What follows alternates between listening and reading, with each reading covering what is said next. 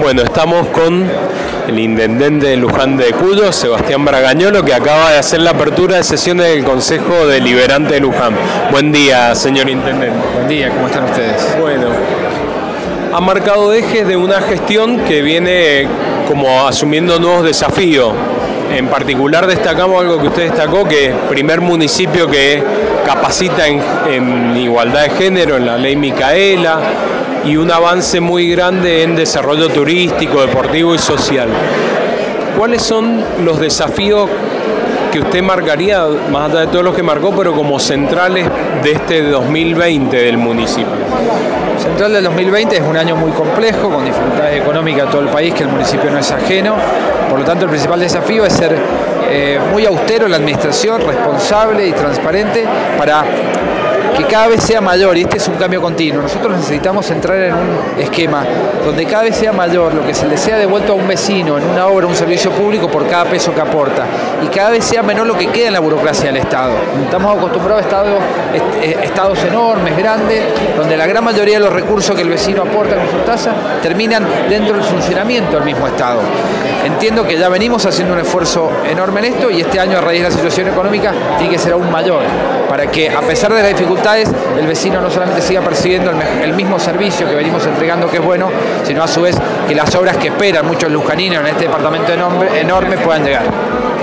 Bien, hay eh, obras, usted dice la situación económica y hay obras que por ahí reclaman los vecinos que para el vecino no hay, hay poco margen de espera, digo, obras públicas como cloaca, redes de agua. ¿Qué, podemos, eso cómo el municipio lo va a encarar, es de lo que va a priorizar? Pensamos, por ejemplo, nosotros en los vecinos de la zona de Carrodilla, zona de los Alerces, también algunas otras cuestiones por ahí en Potrerillo, en Ugarteche. Bueno, sí, sin duda. Lo primero está sucediendo, y ya venía del año, pasado, del año pasado, es que los vecinos perciben que hay un municipio con capacidad de hacer, que eso no sucedía. Hasta hace cuatro años el municipio ni se preocupaba en reclamar, porque ni siquiera le recogían los residuos, poco podía pretender que le, llegara una obra. Hoy eso cambió y tenemos los vecinos que ven que las obras llegan a un barrio al lado y, se entusiasman y nos piden que la obra llegue a su barrio también. Les pedimos a todos paciencia, yo siempre digo Luján es enorme, Luján, el Cruz tiene 160 kilómetros cuadrados, Luján tiene 4.800 pero a este paso, como venimos con esta administración ordenada, más temprano que tarde las obras van a terminar llegando a muchos estos distritos del departamento. Vos nombrabas Carroy y Potrillo, pero podemos encontrar ejemplos en Ugarteche, en Pedriel, en Agrelo, en cada uno de los distritos. Estamos con un plan de obras, a pesar de la dificultad, donde estamos haciendo un esfuerzo eh, municipal muy grande para poder llegar eh, ejemplo de ello va a ser el plan de asfalto que solamente entre este año y principio del año que viene apunta a asfaltar 500 cuadras. Esto no está sucediendo en ningún departamento de la provincia y es posible y lo vamos a hacer con presupuesto propio, maquinaria propia y personal, a un costo aproximadamente un 40% menor de lo que asfalta cualquier departamento de Mendoza. que hablamos de materia de infraestructura, ¿cuál cree usted que serían las obras prioritarias para este 2020?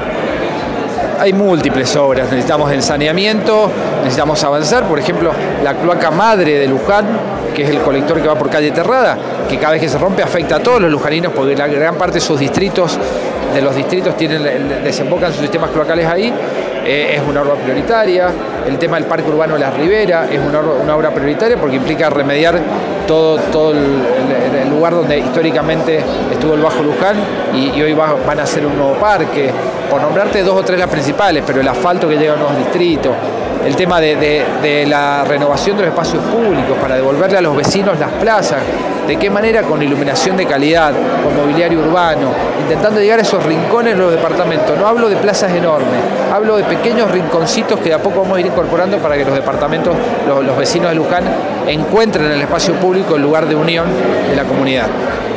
Sebastián, algo que por ahí los fondos y, las políticas son más provinciales y nacionales, pero el municipio, sobre todo Luján, que lo afecta tanto, el sector agrícola, la falta de agua, la necesidad de desarrollo de infraestructura, sobre todo.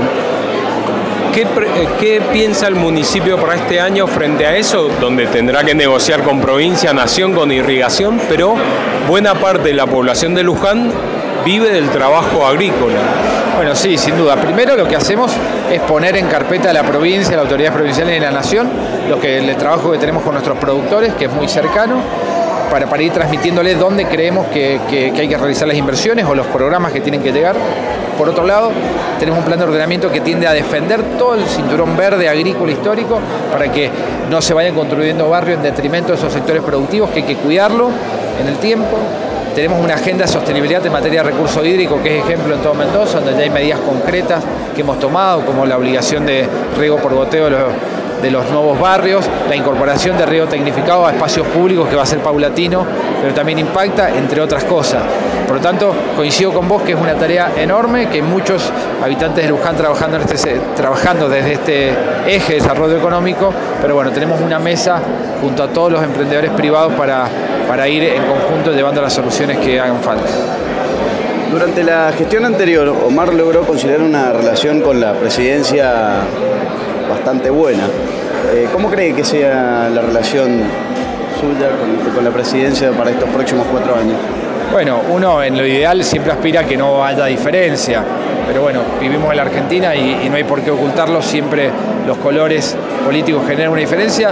Yo espero que no, yo soy de los que cree que el River Boca de la política y que lo tenemos que desterrar.